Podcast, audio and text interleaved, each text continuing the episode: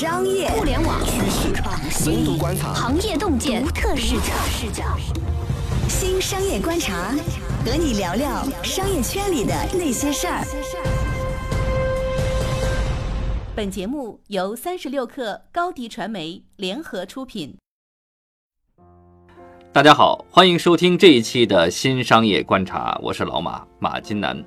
我是三十六克的深度报道主编杨轩。嗯，轩轩呢，最近呢，呃，我所居住的这个地方啊，北京的西红门儿，嗯嗯，现在是全球全国基本上尽人皆知了啊，因为一场大火。然后由于这场大火，引发了一场波及北京至少是几十万人嗯，的一场怎么说？城市清理运动。对对，同时呢，也让一个词儿啊，突然间的冒出来了，叫做什么呢？低低端人口。对，对低低端人群，人口或者低端人群。其实“低端人群”这个词儿呢，我印象里是没有出现在官方的报道啊或政府的语言体系里面。但是大家用这个词概括了这一次的执法思路，对吗？嗯，确实是。其实我觉得啊，清理群租房这个事儿，就是群租这个事儿，的确是有安全隐患。我记得我几年前去那个买房子的时候，然后曾经去看过，就是中介就会带着我去那种各种房子，比如说其中有些要卖掉的房子，它真的就是群租房，在一个小区里面，然后呢，就是你知道那种老小区，然后进去之后，就是他在他的卧室每个卧室，他的客厅里面都摆了，只要能摆下床的地方。嗯。就会摆下好几个那种架子床，嗯。然后基本上呢，由于住的人特别多，所以你会觉得那个味儿很难闻，然后那个卫生情况也很堪忧，所以其实那个时候几年前北京就已经不让说群租了。你从那个安全隐患这个角度上讲，这么管是对的，但我觉得好像现在这个状况有点奇怪，比如说哈，当大家说你清理的是低端产业人口的时候，那这个事儿究竟是不是这样？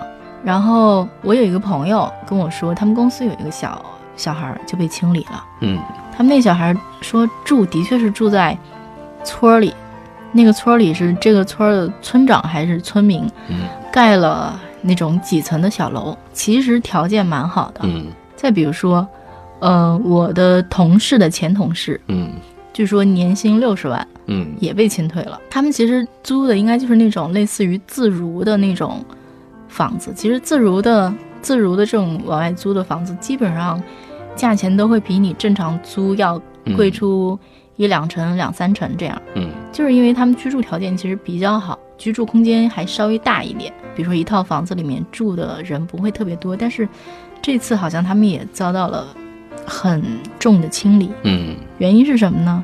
我记得我几年前曾经在北边的，就是回龙观那一带住过，他们那边的房子都非常的大，一般来讲是一个三居室，嗯。然后有一个非常非常大的客厅，一般人都会把那个客厅改造一下。我在客厅里面单隔出一间，嗯。就是其实把客厅隔成一个房间，所以这次其实就比如说你如果单去算那个房子里的那个居住人口，其实嗯。没有太多，但是呢，这种房子其实这次也在清理范围之内，就是好多都是我看有的媒体报道说，其实他们那个就听见人敲门，咚咚咚是物业，一进来就开始摸墙，只要敲到说你这个墙是那个隔断墙，他就就非实心儿的，不是承重墙。对对对，吧他就给你。拆了。嗯像自如啊，还有我们听说像另一些品牌，嗯比如说像蛋壳，嗯他们其实都是基于说我要给年轻人提供一个更好的居住条件和环境，嗯让我希望大家住住得好，住得有尊严。但是事实上，他们也受到了很多波及，就是那些看起来在我们看起来居住条件已经很好，而且我觉得事实上其实没什么安全隐患，就是因为他们的居住人口密度就是很低的，但是这样也都遭到了清退。我觉得这种其实是在执法上的一刀切的一种制度。对对，因为这个事儿其实几年前好像北京讨论过说，你这种密度其实是可以的，你隔出一间。嗯但是呢，就这种只是讨论过，从来没有落实到文件上。嗯所以当你在执法的时候，大家就完全是按那个执法的那个条文来的，就是悄悄你是那个空心儿了，就给你拆了。所以就是说，当你说你赶的是低端人口的时候，嗯首先我们想问说，你赶的真的是不是低端人口？嗯第二就是说，即使是所谓的我们打引号低端人口，嗯那这些人是不是一些有价值的人？你是不是应该用一种更尊重他们的方式去对待他们？你看，我觉得像当年大学刚毕业，嗯然后来北京，来北京的第一份工作，我想想当时收入大概也就月薪三千多吧。嗯所以其实你能够承担到的那个租房的价钱是，嗯比如说你肯定在一千块钱以下，嗯我肯定是租那种房子。嗯，那像这次，其实我们采访的好多年轻人，他们同样也是这样的。对，我们聊的一个女孩，她就说她当时租的那个房子月薪是一千三百块钱，嗯因为他他想来北京，他想接触电影行业，他在一个做电影公号运营的那么一家公司里面找了一个活儿。那你知道，年轻人嘛，那那就是收入很低的。嗯然后他当时是跟呃另一个女孩两个人一起租了一间房，嗯然后住在一个那个呃上下铺，嗯然后一个房间是一千三百块钱。嗯那我觉得很多人刚刚来到一个大城市，他职业生涯刚刚起步的时候，那就是这样的呀，嗯。对吧？其实相对来说，呃，刚才你定义的这个人群，它其实是属于城市白领这个大的范畴里面的，对吧？那么这次被清退的，可能这部分人群还是相对比较少的，其实大部分都是什么呢？是在这个北京这个城市呢，从事服务业的这个人群，比如说这个餐饮行业呢，嗯，对？吧？快递呀、嗯是吧？保险业务员可能也在那个里面，嗯，。对，包括做一些缝纫呐、保洁呀、对吧？是这些人群在里面。我们私下去问了五八的人，然后嗯他们私下跟我们说，说他们的阿姨里面嗯有两到三成都受到了这次清退的波及。嗯后来我们去找那个找被清退的人，中间还真有一对儿母子，嗯。然后妈妈是五八阿姨的小组长，嗯。儿子是在饿了么当配送员。嗯。然后那个妈妈就说自己其实挺喜欢北京这份工作，本来挺开心的，当小组长管着二十多个人。嗯。她说了一句话，我特别感慨，她就说：“她说这工作特别好，嗯。冬天不冷，夏天不热，在别人家里打扫。嗯。就是在这个事儿发生的时候，刚好我那个时候周末刚好得空，然后就叫了一个五八的阿姨，嗯去帮我打扫，因为我平常挺忙的，然后家里不怎么收拾。但是这些阿姨受了波及，那那那谁来帮我们这种人来干这种活儿呢？嗯而且我觉得五八的阿姨，我印象中本来就有点供不应求，那你再把大家赶出去，那这个可怎么弄？今天中午在那个跟朋友吃饭，约在一个商场里，然后就走在那个商场，就看见那个就是好多那种穿蓝色衣服的饿么的快递员，嗯他们都是小跑着，拎着一袋儿打包的外卖，嗯就是小跑着一路从我面前跑过去。嗯中午的午午饭时分，他们真的是非常非常忙的，然后就是，嗯，给送晚了，我们肯定是不开心，嗯对吧？而且我我经常晚上什么加班，或者是晚上饿了点个外卖，冬天的大晚上，那人家就是。别人把那个饭送到我手里的时候，我经常会觉得，我看着他们那个就是就是喘着气儿，嗯。然后就是我会觉得很不好意思，嗯。就是他们这个活儿挺辛苦的。嗯。然后我记得有个投资人说，说他们当年去做调研的时候，就真的见过什么凌晨两三点，几个外卖小哥就是凑在一起，然后相互打气，然后等单子，因为嗯。晚上其实真的还是有人等嗯。点夜宵的。嗯。比如说像这些阿姨上你家打扫，大部分都是很客气的，嗯嗯然后什么希望你给他一个五星好评啊。嗯。他们虽然是可能比如受教育程度并不高，然后挣到的薪水嗯。可能薪水并也并不高，但是我觉得挺人家就是凭自己的劳力吃饭，挺辛苦的，然后真的是让我们中国的城市白领生活变得更便利了。嗯。那为什么不值得被尊重呢？我们老写的那些公司，无论是什么饿了么、美团、五八到家、滴滴，几百亿美金的估值，难道不都是这些人用他们一点一点的就小跑着的，然后对你特别客气，然后说你给我一个五星好评，嗯就是靠这些人一点一点堆起来的吗？就是说，如果没有这些所谓的我们打引号的低端产业人口，我们的互联网里面有好多生意都是没有办法进行的。我觉得呢，本次的这种运动式的整顿、运动式的执法，它其实可能目标直指的并不是清理人口，而是说要在呃这次大火这个事故发生之后，要对整个北京的一些违章的、有隐患的一些居住场所啊，以及仓储的一些场所进行清理和整顿。但是呢，这些场所里面有大量的人群在这里面居住，然后他没有考虑到。呃，我进行清理之后，这些人群如何进行安置的问题，因此导致了说他是被迫迁徙，是被迫离开这个城市的一个尴尬的一个凄凉的一个景象。那么从呃中国经济发展的角度来讲的话，我们必须要承认的是，我们中国经济呃在改革开放这几十年的一个高速的成长，它是依托了一个巨大的人口红利。如果没有这一人口红利的话，我们很多的。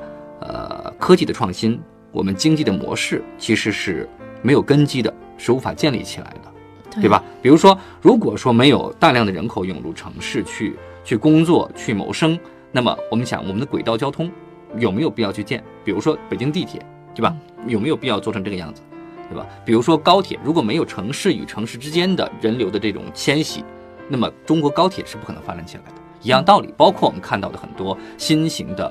这种经济模式，比如说摩拜，比如 ofo 这样的这个这个共享单车，滴滴，对吧？比如说外卖，对吧？那是不可能拥有的，对。所以说，呃，在中国经济的发展过程当中，人口的红利这一点给经济带来的这种向上的快速增长，我们是必须要肯定的，对。那么也不能够否定这些大量的这个第三产业人口，也就是说服务业人口对中国经济带来的巨大的。呃，这个促进作用，特别是当经济呃它已经相对来说平缓发展的时候，我们其靠其实依靠的什么？一方面是依靠科技的进步，对吧？提升整个的 GDP 或者说经济发展。第二个其实是什么？大力发展服务业，因为服务业什么概念？它是最容易容纳大量的就业人口的，对对吧？因为它深入到整个社会的毛细血管里面，它是依靠人力来驱动的。但是我觉得其实后来就是在跟读者的讨论里面，我觉得。有一个有挑战性的观点说的也对，就是他说，当你们谈论说这些人住在很便宜的房子里，嗯，然后能够为城市的白领人口、中产阶级也好，反正就是提供很好的服务的时候，你们有没有想过，你们是在通过剥削和压榨他们，来获得一个更好的生活？嗯，我觉得某种程度上也的确是应该反思，比如说。就是我亲眼看到的那种惨不忍睹的，就是我真的没有办法想象住在那种地方的，就是那个真的是叠满了床，然后就是那个味儿特别大的那种地方，住着那些人，然后他们生活在这样的地方，嗯。来为我们提供一个廉价的服务，这样究竟对还是不对？嗯我觉得其实是不对的。嗯那其实就是说你的企业给你的雇工提供的工资或者提供的居住环境就是不够好，比如说。你如果要给员工提供宿舍，那至少达到像我们读大学的时候住宿舍的那个标准吧。嗯，我觉得这样还是 OK 的。那你不可能就是以牺牲说那个他们住在特极其糟糕的环境里面，然后工作极其长的时间为你提供服务。我觉得所有的劳动者都是有尊严的。我觉得一方面尊严也体现在说政府怎么对待他们。就比如说像这次清退，不是说清理火灾隐患不对。肯定是对的，只是你对待他们不能说那个我临时通知，临时让你搬走。但是中间我觉得不仅仅是政府的问题，因为我们的确是听到有的租户说，其实政府下达这个要求是提早了的，嗯，但中介中间就压根没有说，然后他们突然就有有人上来赶他们走，嗯，然后东西也没法回去拿，房租退的房租也拿不到。其实就是说。呃，如果单纯从法律和法规角度来讲的话，政府的这次行为其实是对的。但是呢，从道义和道德角度来讲的话，嗯，大这是未必的，对这个像什么？比如我们我们最近在讨论一个事我们公司内部在讨论说，说某个岗位，当他打回去另一个部门的请求帮助的这个需求，嗯，他从流程上说都是对的，但是从本着说我们一起把这个公司做好，然后一起把这个事儿做成的那个态度上，大家同一家公司同一个目标，OK，他可能在某些流程上不对，那我们可不可以想什么办法把这件事情尽量完美的做成。是的，对我觉得不仅一家公司应该有这样的态度，一个国家也应该有这样的态度。我不仅仅是说我秉着一个法规去做，嗯我更应该秉着说我这个法规出发的原点和目的是什么，基于这个去做。呃当然不能一一竿子打翻一船人，但是我就特别泛泛的说，我觉得有的时候，嗯就是好多在我们国家发生的事儿，就是要么别出事儿，要么一出事儿就是大事儿。嗯比如说李文新这种事情，嗯然后被骗到传销组织里面死了，然后一下子就成了大事儿。嗯那更早之前，其实那些应该防微杜渐、防范于未然的事情，并没有做。那再比如说百度，因为百度的医疗广告，嗯魏则西死了，一死这事儿就是大事儿。嗯那之前那么多年，百度做了那么多年的医疗广告，然后应该防微杜渐，应该摸着自己的良心问一问，说这事儿应不应该做的时候，嗯并没有做嗯。这种做法其实挺不好的。你要么就是你前期做好，要么就是说你真得到了一个关口，时间节点，你下决心要做的时候，嗯你想想你这事儿怎么接着嗯，而不只是说我站出来表个态，表示说我处理了。当然，一家公司影响的面儿还非常的小，但一旦当是一个城市，然后乃至是一个国家的时候，它影响的面儿就非常非常大。嗯，每个人都相关，其实每个人都不能是看客哈。就是首先波及的一定是这些呃被清理的呃清退的的人口哈，那么他们被迫回乡啊、迁徙回老家去，然后面临着生计无主无着的这种窘境。对吧？就算是没有回老家，那么没有了居住场所，那么换一个新的地方，或者说符合标准的地方的成本会很高，对吧？其实、啊、生存压力会陡增，对吧？对这些人群，那 OK，我们再我们再看其他人群的，比如说我们吧，那么你会面临什么呢？面临着你要雇小时工、保洁阿姨，成本会再往上涨。涨很多，快递现在快递也收不到了，对吧？我觉得但是我觉得长期来看啊，实话讲，长期来看，我觉得这些就是蓝领工人的工资往上涨，其实是一个必然的趋势。是的，一旦说你把你的保障五险一金加上，嗯你让这些人，你强制要求说他们住的地方嗯。必须更合规，然后更规范，条件更好，那你不以说牺牲这些人的利益为代价，嗯。就是不剥削他们，那这个成本一定是往上涨的。这就是为什么我觉得在那个西方国家、发达国家里面，蓝领工人的工资是蛮高的，嗯。是同样的原因。是的，中国一定会走上那条路，嗯我觉得这个倒是无可厚非。嗯嗯对，这个我们不是说这样是不对，但是我们短期我说会面临这样的现象，就是说，因为有的人认为这个事情跟我无关，我当一个看客，我看个热闹，对吧？对，其实跟谁能是看客？跟所有人都有关系，包括我们回想自己看到的十年前，想一想对，，包括我们眼中的高端的这个人群，对吧？他们也会受波及影响。其实更多影响是什么呢？是这些所谓的高端的人口，他们大部分都是企业主，都是做企业的，那么面临的工资成本。就还要再往上涨，这个生意就更难做。是的，但是我我们在访谈里面啊，就是我们去问了很多人，然后其实很多人还是希望留在北京。嗯。比如说，我印象特深啊，有一个做闪送外卖员的小哥，那个人说自己挺喜欢北京的，嗯。说在北京过得挺飒的，嗯。说就像我这样骑个摩托到处开，还能挣钱，在我们那儿村里就没这样的事儿这。不可想象哈。说北京这地儿，然后机场比我们一个村儿还大，嗯这个望不到边，这个在北京生活的感觉还是挺自由。他很喜欢说在北京窜来窜去的这个感觉。嗯我觉得北京其实本身就是一个很有魅力也好，或者说很有希望，或者说很有机会的城市也好，当然它也有非常大的生存压力。嗯那我觉得以前北京给大家的印象是说包容和自由，嗯我觉得这是北京给人的城市印象。那我觉得这样一个城市精神是不应该丢失和丧失的，应该保持住。一个城市有活力、有创新精神，其实最基础的依靠还是人。如果我们都没有人了，这这个城市就变得乏味，没有活力，对，对吧？特别是中国已经进入一个呃老龄化的一个社会一个状态。从远见的角度来出发的话，应该是考虑是我尽可能的要留住人口啊，留住人口，年轻人口到我的城市来，我尽可能的吸纳足够有活力的年轻人到我城市来。为什么？因为城市在衰老，人在衰老，对吧？这是一个正常的一个思维，而不是说，呃，我设定一个什么样的目标，然后我控制到多少哪年，我控制一个人口数量。我觉得其实控制人口数量这个想法，我不知道对不对啊？我觉得其实全世界来看，其实基本上大家在发展过程里面都是一个城市化，然后城市人口不断增加的那样一个过程。那就像我们采访中间很多人讲的，说我也想回老家，说老家其实生活更悠闲，我挺羡慕他们的。但是老家找不着像我现在这样的工作，我挺喜欢我的工作的。那我觉得城市化的这个过程，我觉得可能很难逆转。呃，那城市化的过程是肯定是没有办法逆转的，因为中国现在目前的城市化，如果相比这个发达国家的话，它其实还有很很长一段路要走。因此说城镇化是肯定是是还要往前走的。第二个呢，就是人口你是限制不住的，也没有必要去限制，对吧？你需要考虑的是什么呢？考虑的是说我如何通过呃更优化的资源配置以及更优的这个社会保障制度。来服务这些人口，而不是说我用简单的方法，我把他们挡在门外，处处设卡，他们进不来，对，这不是一个合理的逻辑。同时呢，就是当呃这个人口聚集的时候，我们才会发现公共设施的使用效率才是最高的，嗯，它发挥了最优的一种使用使用状态，对，对一种方式。你想象一下，如果是摊大饼一样，每个人是均分在这个中国这片广袤的土地上，你想想。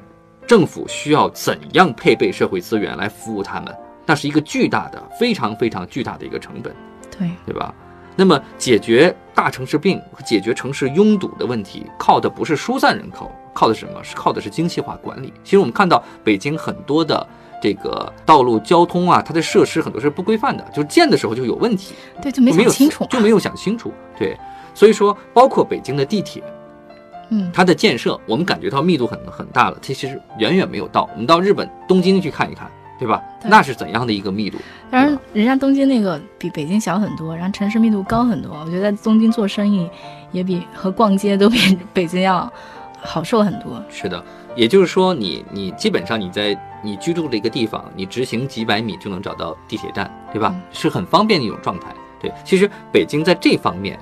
啊，这个虽然在国内来讲，它已经是领先大都市了，国际大都市，但是对比全球化的这种标杆的城市的话，其实它有很长的一段路要走，它还远没有到一个饱和状态。对，就像你讲的，其实不应该限制外来人口，但是我觉得啊，我真的觉得说，给蓝领工人提供一个更好的保障，给他们交五险一金，然后让他们住的更有尊严，生活的更有尊严，这个一定是一个大方向。因为其实实话讲，什么交五险一金这个。很多公司都做得不够好，嗯，那当然很多企业主也会抱怨说说，以我们现在的利润，我给工人交了五险一金，我这公司就没有办法活了，嗯，然后我的那个税，其实还挺高的，所以我觉得，所以就是这真的是一个困境，很很纠结的一个状态。对，那国家要不要说让企业减税？这个我觉得其实就涉及到蛮多事情了。嗯，它是一长串的一个一个一个链条，对。那么从中呃从这个经济发展的这个节奏上来看的话，也也不太可能存在着一开始在这个粗放的发展过程当中，然后呢这些保障制度是健全的，一定是说它到一定阶段了，然后才会去改善。当然了，我们但是我觉得不可能永远是这样，真的不可能的。对，我觉得这次呢运动式执法呢，它可能会倒逼整个的一个改革。特别是在北京地区的，嗯，至少大家现在我们的同事会发现说，哎，叫快递、叫闪送或者怎么着，就收包裹这事儿肯定是更困难了。对，呃，那么所以说，呃，我们会发现生活当中的很多的小些小的细节都会因为这次的事件发生一些改变，也会逐步的发现，呃，蓝领阶层的呃工资收入，包括他们的生存环境，也都会随着这次事件也会发生一些调整和变化。嗯，那这一次呢，我们聊了北京的这一次群租清退，我们讨论了说什么样的执法方式是对的，什么样是不对的。那这些所谓的低端人口，或者说蓝领工人，或者是说刚刚进入社会的白领，他们究竟对我们这个社会意味着什么？那我们应该怎么对待这样一群人？怎么看待这个事情？那这样的事儿又会怎样影响我们的生活和我们的未来？呃，而且呢，在这个事件上呢，没有任何一个人可以独善其身，没有任何人可以只把自己当成一个看客。好，这一期呢，我们就先聊到这儿，我们下期继续聊。如果您喜欢我们的节目呢，就请点击评论、转发或者点赞，或者也欢迎下载三十六课的 App。嗯，好，我们下期聊，拜拜，再见。